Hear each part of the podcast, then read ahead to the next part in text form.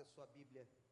Nós vamos ler uma oração que só se encontra nesse Evangelho, João capítulo 17. Eu vou ler a oração toda porque é, acho que é até um pecado não ler essa oração inteira.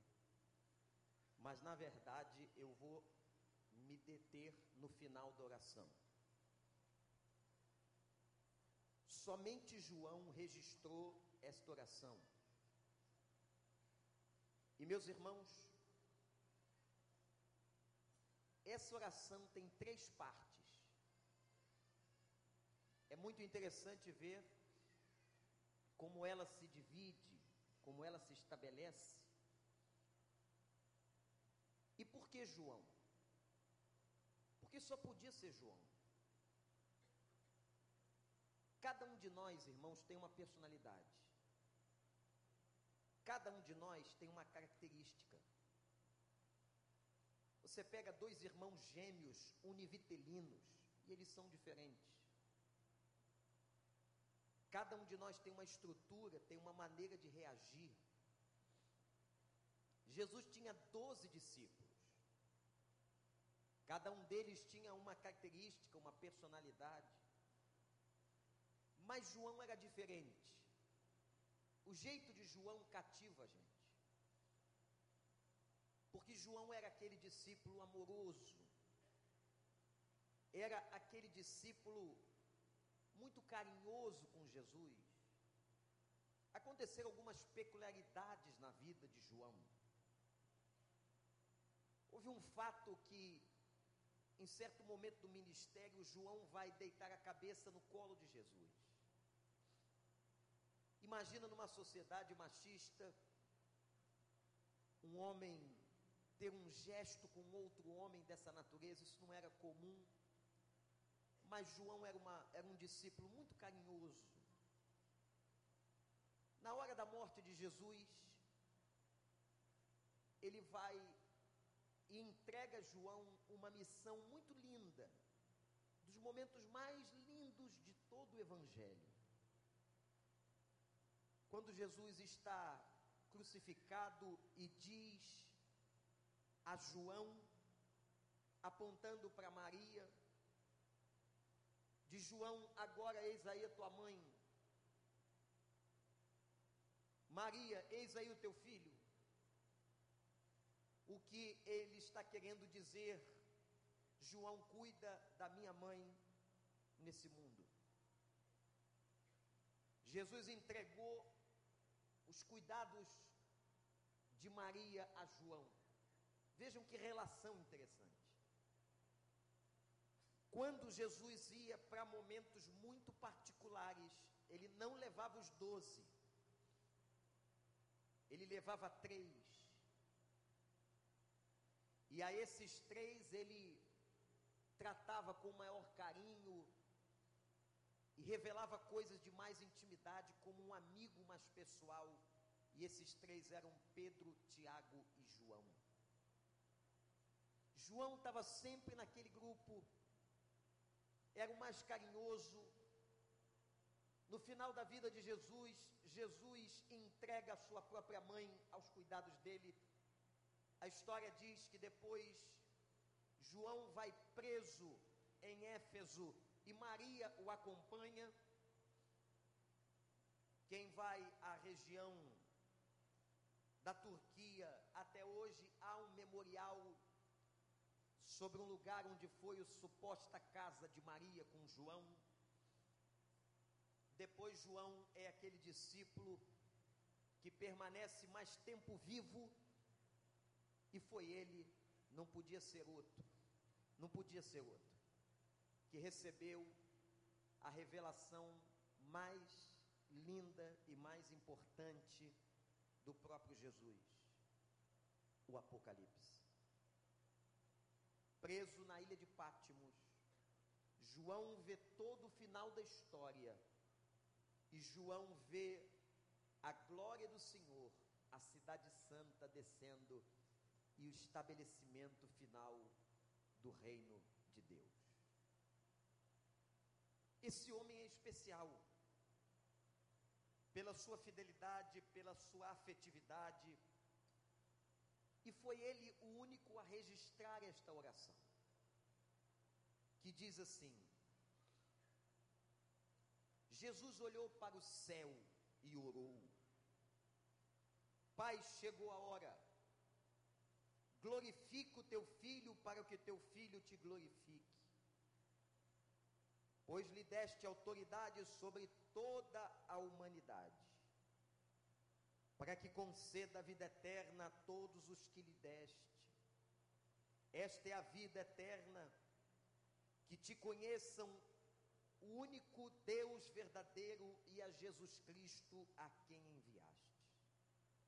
Eu te glorifiquei na terra, completando a obra que me deste para fazer.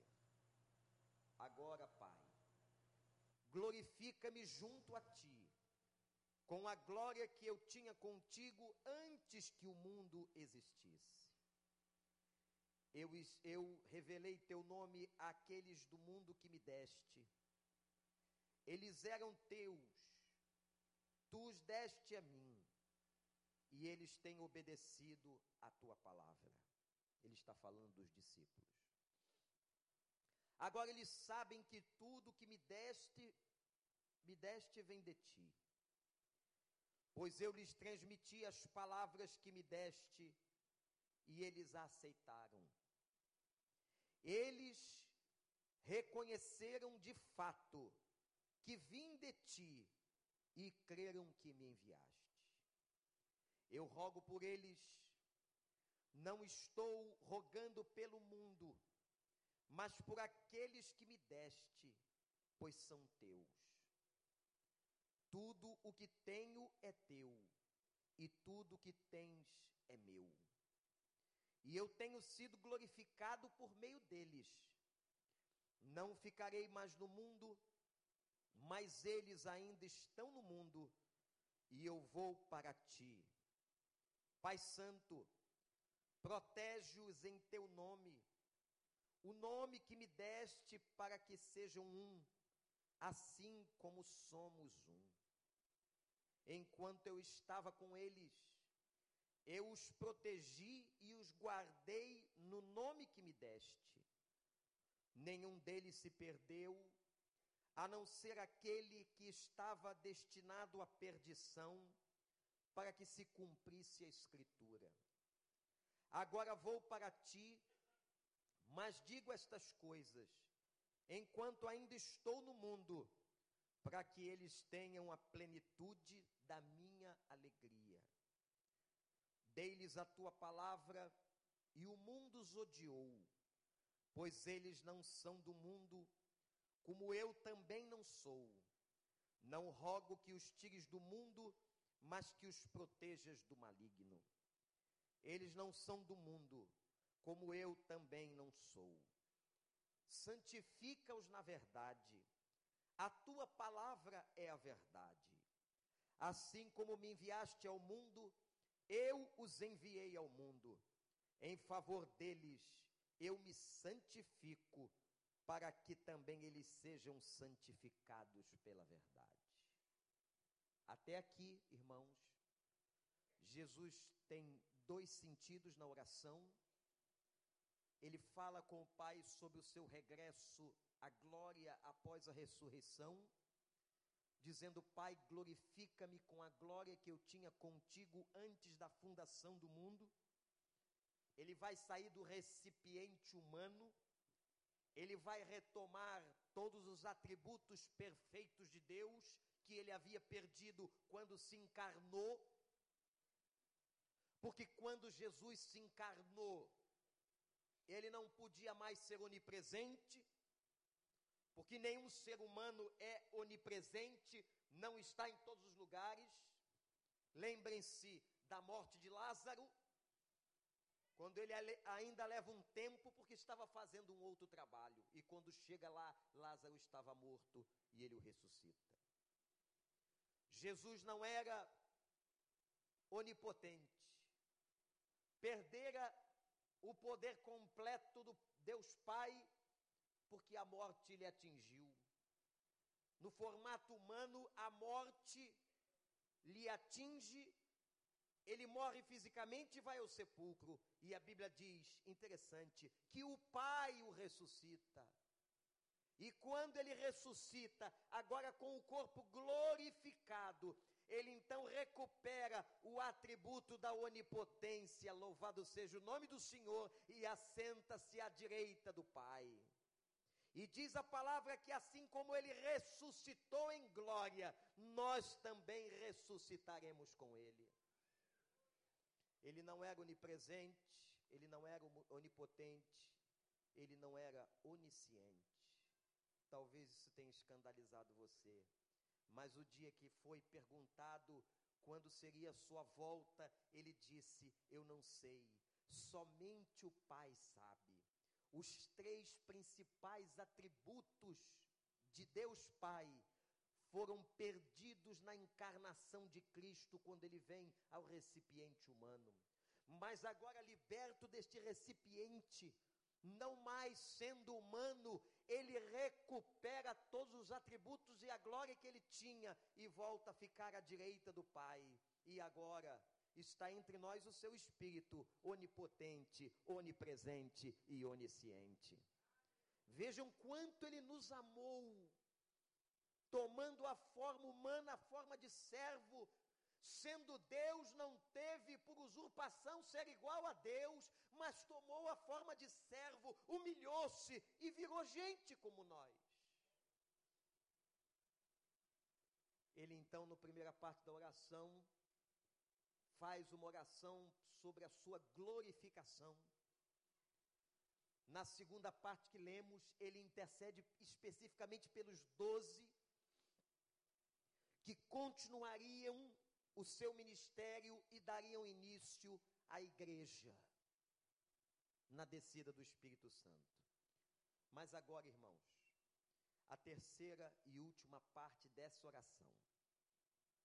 Na primeira, ele fala da sua glorificação. Na segunda, ele ora pelos seus doze discípulos.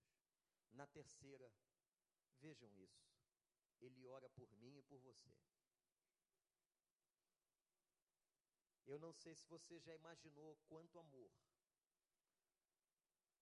de um Cristo que orou por cada um de nós.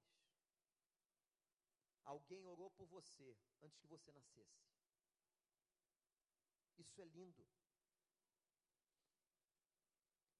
E o restante dessa oração diz assim, versículo 20: A minha oração, Pai, não é apenas por eles, eu rogo também por aqueles que crerão em mim, por meio da mensagem deles, para que todos sejam um. Como tu estás em mim e eu em ti, que eles também estejam em nós, para que o mundo creia que tu me enviaste eu dei-lhes a glória que me deste, para que eles sejam um, assim como nós somos um. Eu neles e tu em mim. Que eles sejam levados à plena unidade, para que o mundo saiba que tu me enviaste e o amaste como igualmente me amaste. Pai, quero que os que me destes estejam comigo onde eu estou e vejam a minha glória e a glória que me deste, porque me amaste antes da criação do mundo. Pai justo, embora o mundo não te conheça, eu te conheço, e estes sabem quem me enviaste, que me enviaste.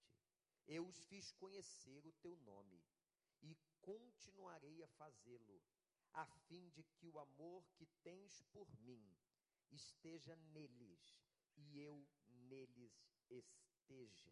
Que Deus nos abençoe. Irmãos, aqui nessa oração, por mim e por você, muito sério isso. Você imaginar que agora Cristo orou por você um dia. Existe aqui, na verdade, três pedidos. Três pedidos que Cristo está fazendo ao Pai sobre nós. Vejam que interessante.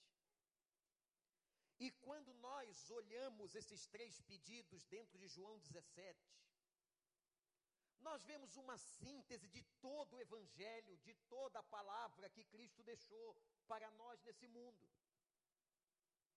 O primeiro pedido, anote aí.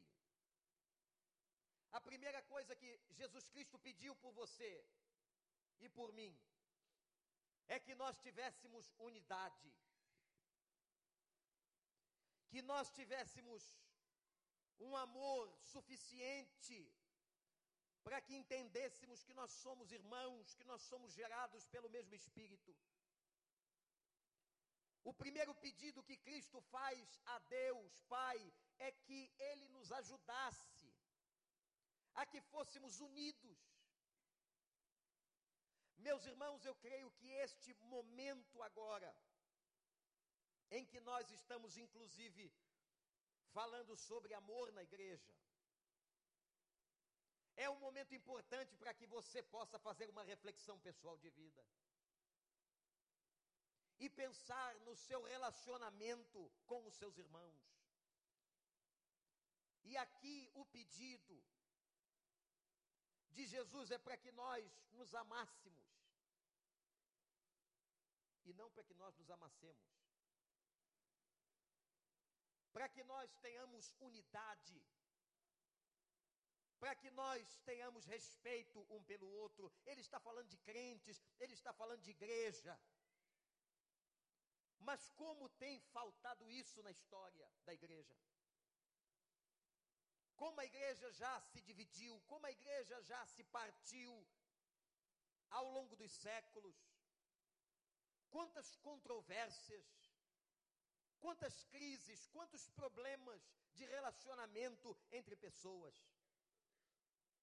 E depois, irmãos, que o tempo passa, depois que alguns anos passam na nossa vida, a gente começa a perceber que nada daquilo valeu a pena.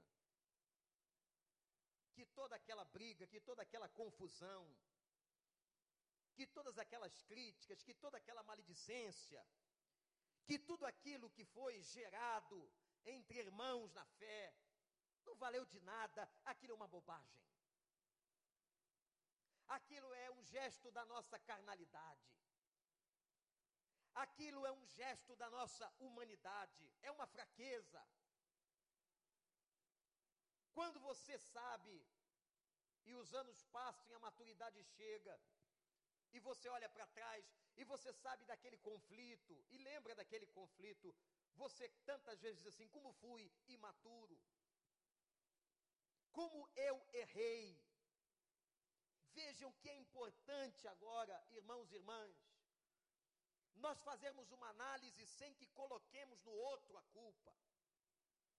Ah, porque o fulano me fez isso, me fez aquilo, me magoou, gerou em mim uma raiz de amargura. Não, gente. Agora é hora de trazermos para nós, essa é a palavra do Senhor para nós nessa manhã, é a palavra que o Espírito Santo mandou, eu entregar à igreja e eu estou entregando com fidelidade. Para que nós possamos cuidar cada vez mais da nossa unidade em Cristo Jesus. Ele rogou ao Pai, ele suplicou, Senhor, Senhor, que eles sejam um. O significado de ser um é muito interessante. Porque ser um não significa que nós vamos anular as nossas identidades pessoais, de maneira nenhuma. Você continuará sendo você, eu continuarei sendo eu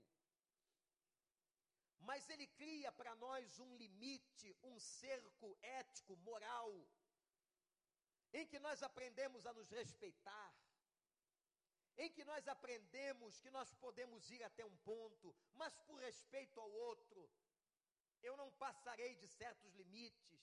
Ele disse, inclusive, na sua palavra: se comer carne escandaliza teu irmão, não coma, por amor a ele.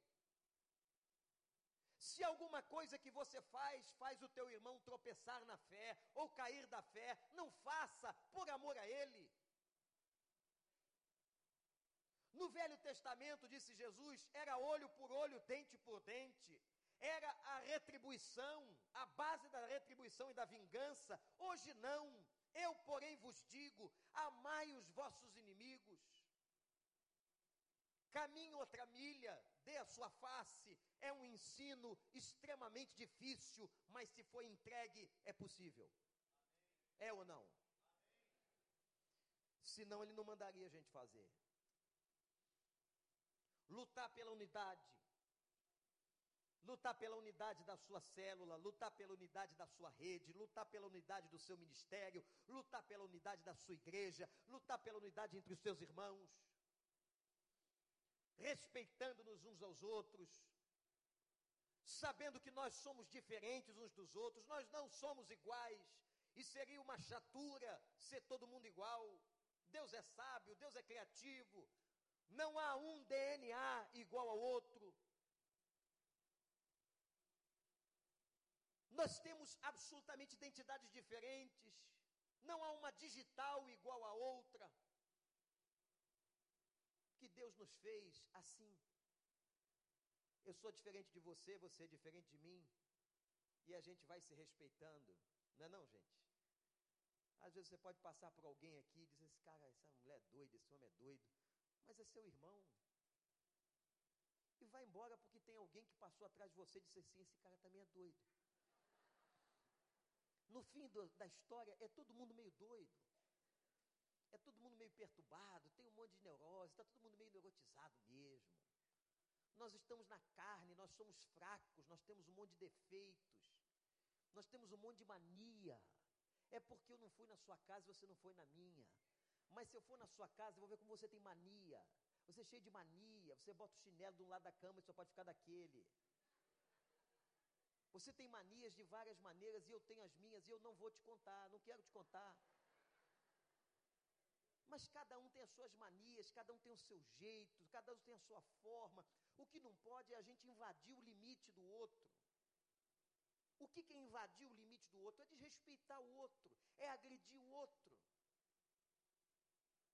Tem gente que chega na igreja, às vezes, armado demais, trazendo seus problemas, e dá uma resposta severa, uma resposta indevida a uma pessoa. O problema é quando o outro chegou assim também.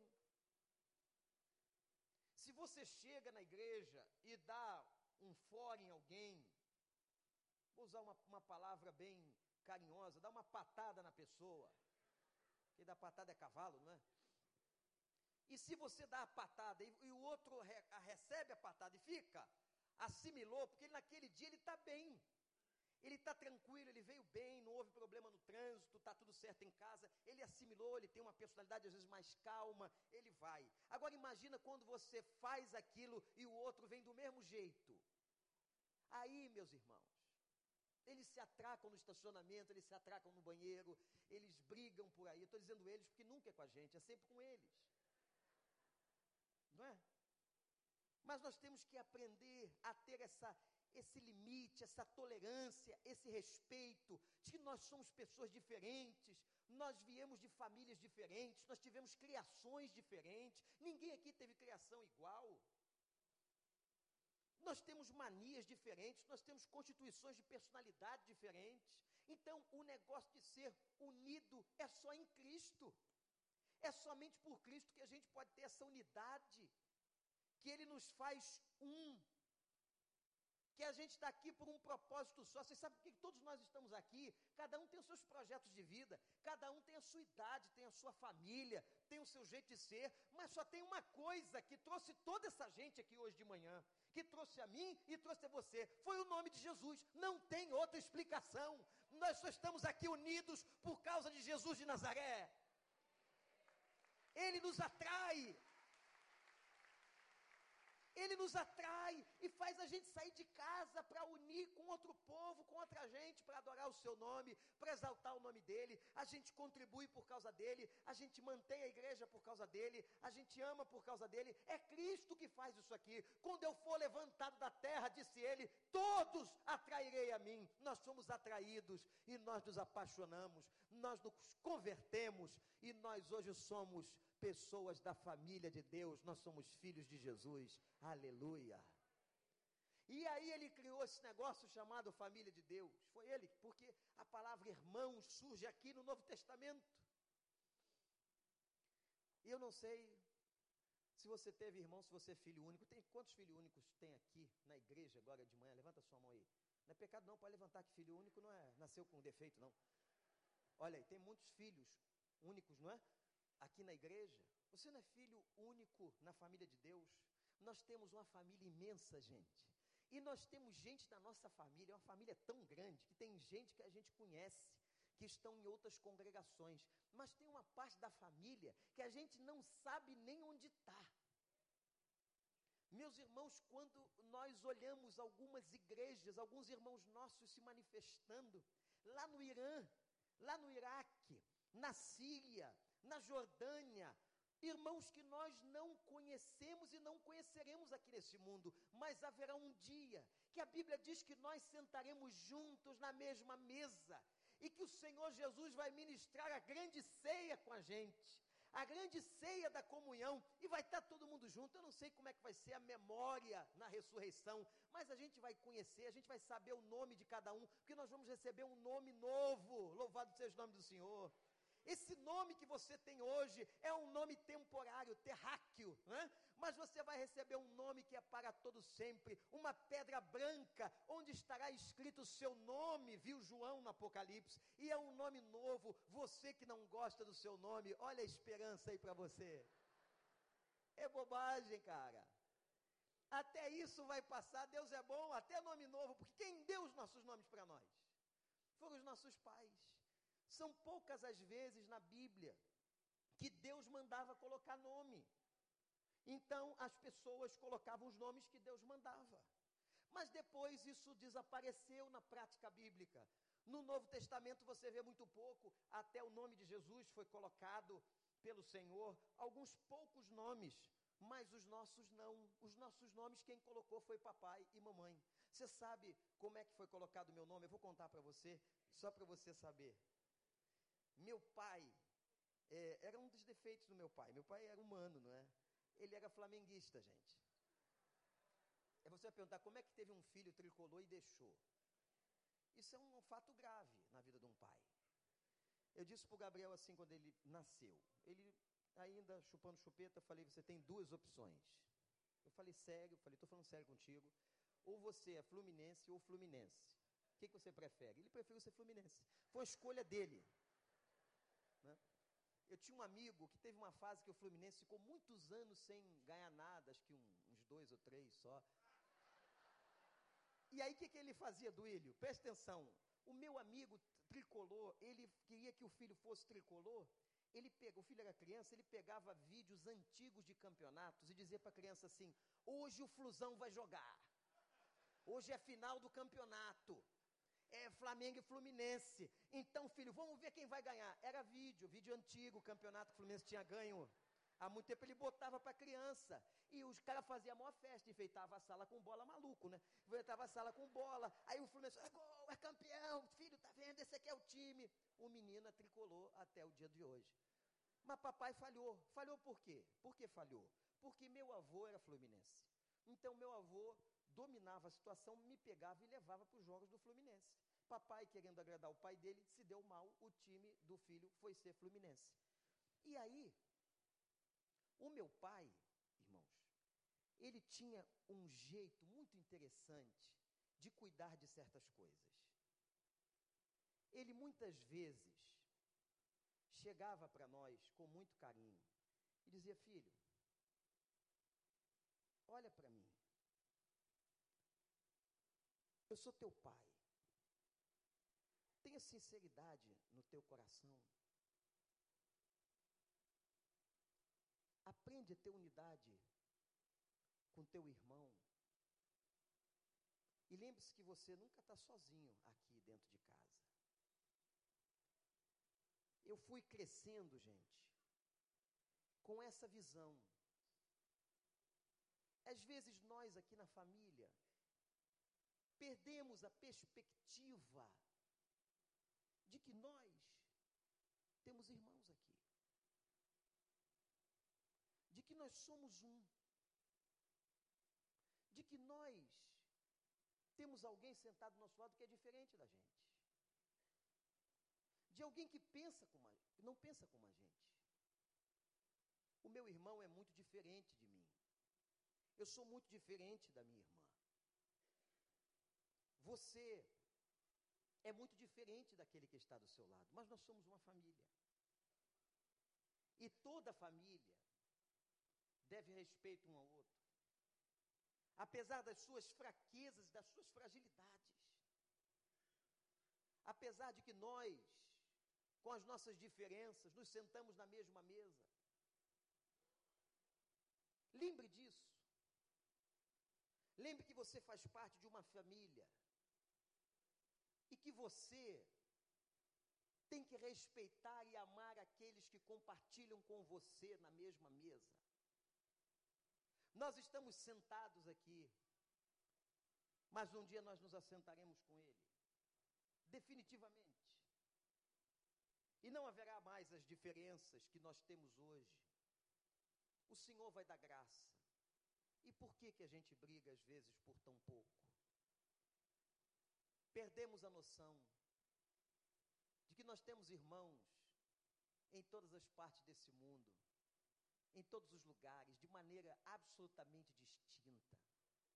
Irmãos que são diferentes de nós, mas que sentarão na mesma mesa de Abraão com Cristo Jesus, nosso Senhor.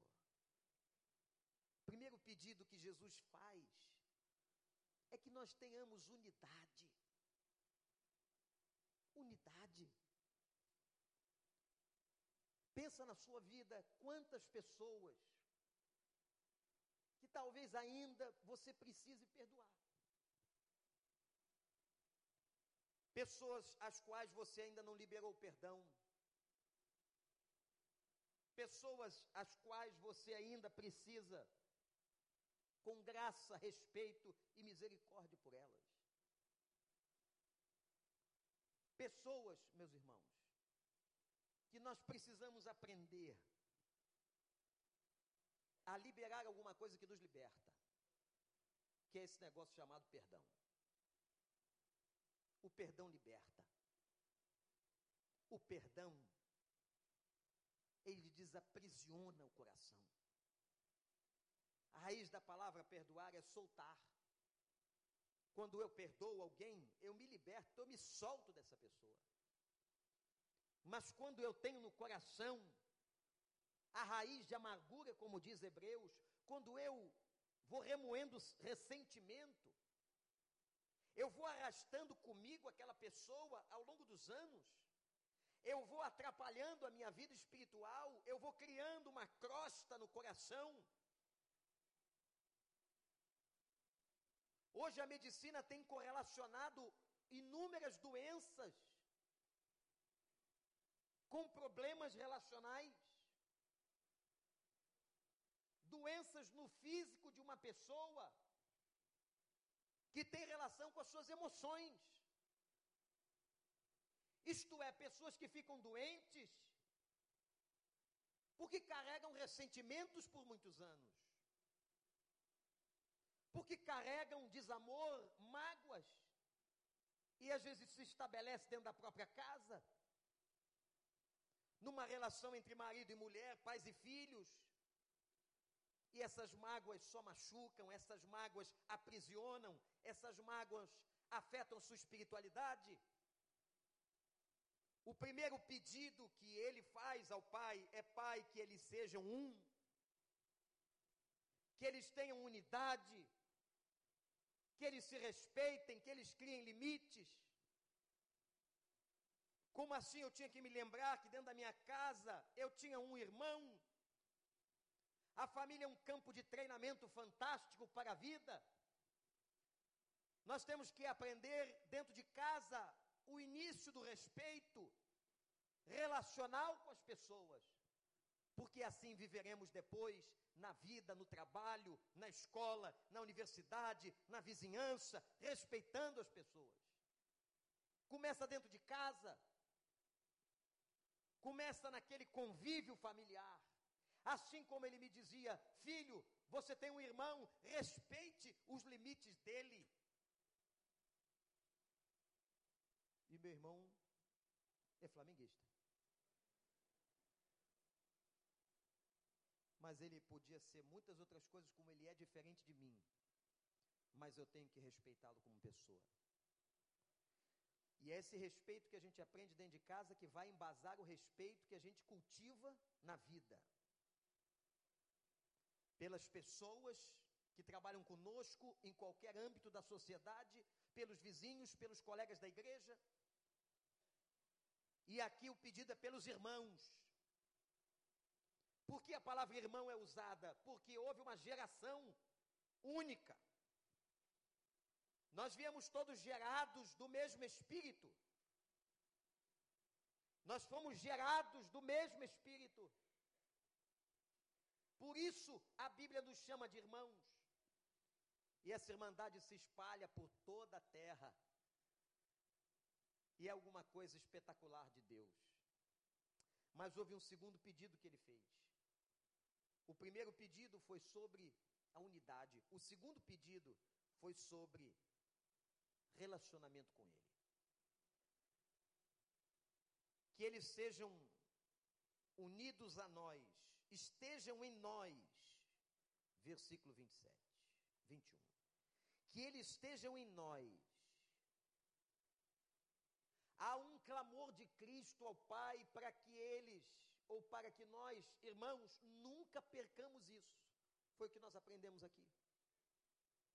No Congresso da Família, nas palavras que ouvimos do pastor domingo passado pela manhã, convidado que veio de São Paulo, é a palavra que nós temos ouvido, em que se sintetiza numa coisa só.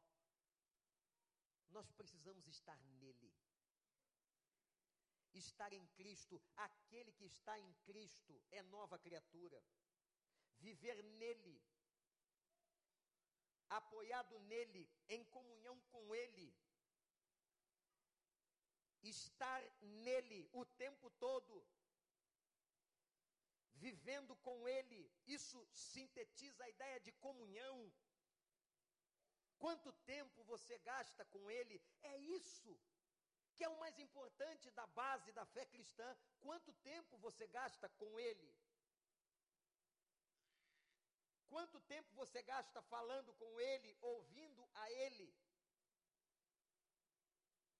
O que Jesus está pedindo ao seu Pai é que Ele nos ajudasse a que tivéssemos esta comunhão com Ele e que tivéssemos uma vida santificada, cada vez mais parecida e mais próxima dEle. Essa é a mensagem, igreja. Esse foi o segundo pedido. E o terceiro e último pedido que Cristo fez ao Pai foi que eles anunciem ao mundo que tu me enviaste. Eu acho que essas três coisas resumem a vida cristã. Essa coisa de proclamar, de contar para as pessoas. Eu não sei como você se sente. Não sei como você se sente quando você está com uma pessoa diante de você que não conhece a Cristo. Você está lá fazendo o seu trabalho e aparece alguém que não teve uma experiência com Jesus. Você está num ônibus, num táxi, e está com um motorista, com uma pessoa que não conhece Jesus. Você trabalha oito horas por dia do lado de alguém que não conhece Jesus. Você tem um vizinho da sua casa, da sua porta, que não conhece Jesus. Como é que você se sente? Como é que você se comporta? A nossa, o nosso comportamento tem que ser um comportamento de inquietude, de incômodo, em saber que aquela pessoa não conhece ainda a verdade, que aquela pessoa não teve uma experiência com Cristo, que aquela pessoa que nos relacionamos, até amamos, temos alguma amizade, quem sabe, aquela pessoa ainda não se converteu, não se converteu de verdade, não aceitou Jesus, não recebeu o Espírito Santo, não foi batizada. Irmãos, isso tem que ser um incômodo no coração da gente. Você precisa pedir a Deus, não importa quantos anos você tenha, porque evangelização não é uma coisa para jovem, não. evangelização é uma coisa para crente. Eu e você precisamos continuar. Chegou alguém perto de nós, não conhece Jesus, manda um telegrama. Nem se usa mais telegrama, não é? Manda um e-mail. Manda. É, isso aí, um WhatsApp. E diz assim: Senhor, me dá uma chance de falar com essa pessoa. Me dá uma chance de testemunhar, me dá uma chance de dizer alguma coisa. Me dá uma chance de mostrar o teu evangelho. Você não tem o trabalho de convencimento. O trabalho de convencimento é um trabalho do Espírito Santo. É ele que convence o homem do pecado, da justiça e do juízo. O seu trabalho é proclamador, é de testemunho, é de falar. E se ele vai aceitar ou receber o convencimento do Espírito ou não, é um problema dele com Deus. Mas eu gostaria que você entendesse que nós todos temos esta obrigação, esta missão. Isso não é delegado apenas a um missionário, a um pastor, é a todo crente. O dever e a tarefa de nós falarmos desse evangelho, levarmos as pessoas. Irmãos, nós precisamos ser uma igreja muito mais evangelizadora em que cada crente tenha preocupação. Eu quero que você tenha uma preocupação na sua cabeça. Olha para mim. Eu quero ter um filho na fé, pelo menos ainda esse ano, para eu entrar naquele batistério e batizar aquela pessoa em nome de Jesus. Você quer isso?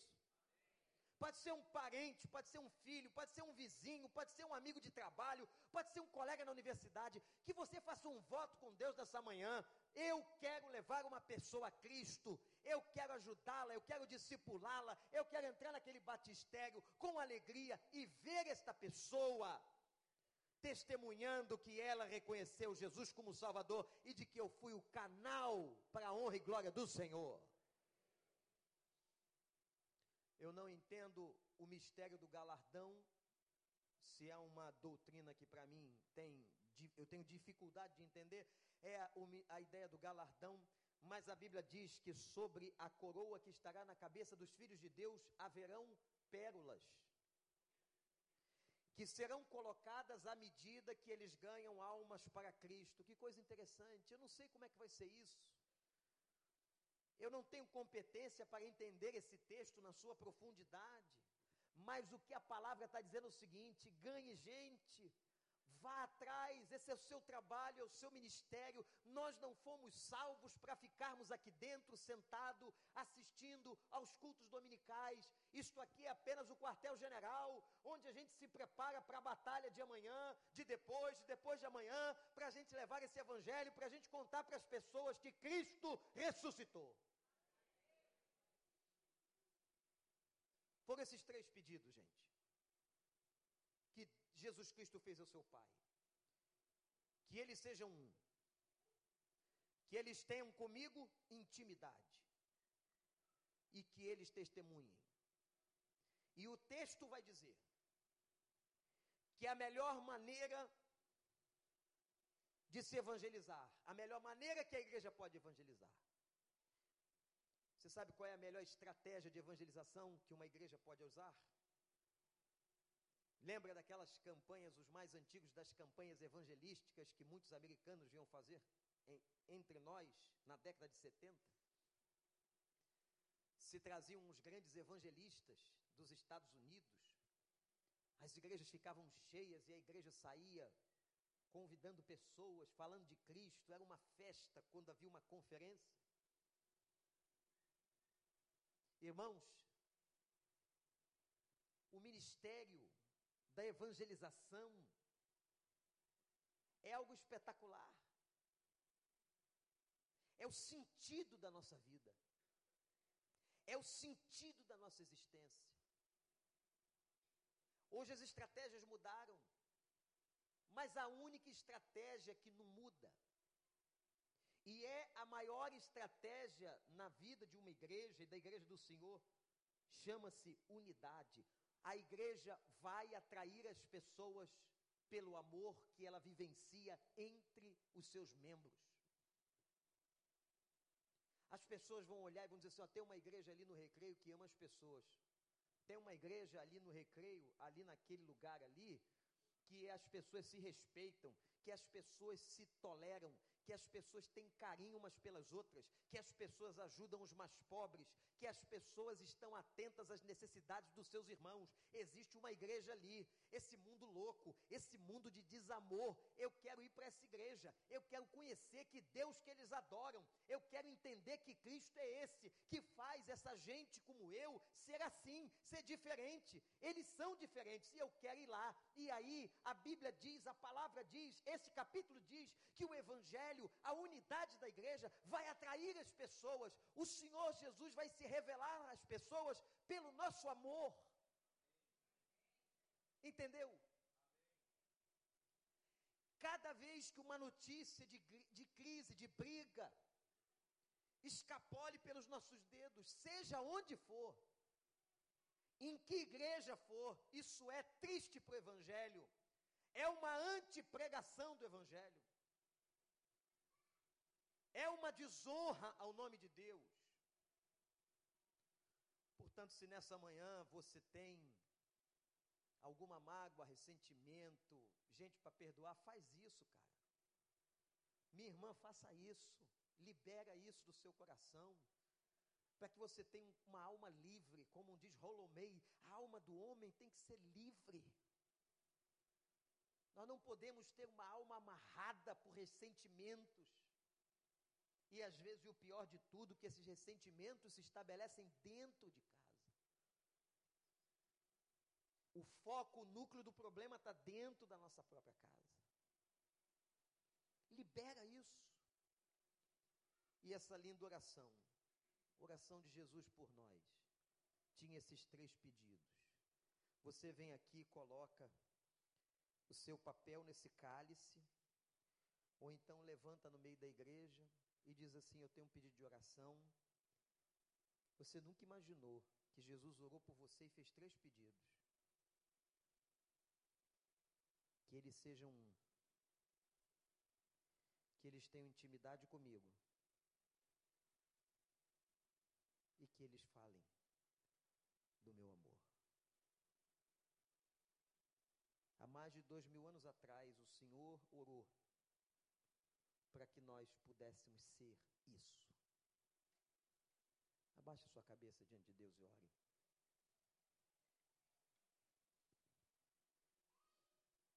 Discípulo amado registrou a oração chamada sacerdotal, intercessória de Jesus Cristo por nós. Eu queria que você primeiro agradecesse a Ele pela oração que Ele fez por você. Talvez você nunca tenha dito, Pai, obrigado, o Senhor orou por mim. Obrigado, Senhor. Me ajuda, ó Deus, para que eu possa cooperar, que essas três verdades, ou que esses três pedidos se concretizem. Porque eu quero, Senhor, ter unidade com os meus irmãos. Eu quero, Senhor, ser íntimo do Senhor. Eu quero, Senhor,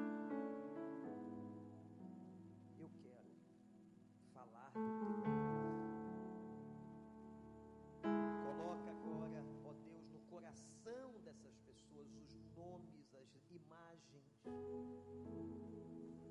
de pessoas que precisam ser ganhas para ti e que estão tão pertinho.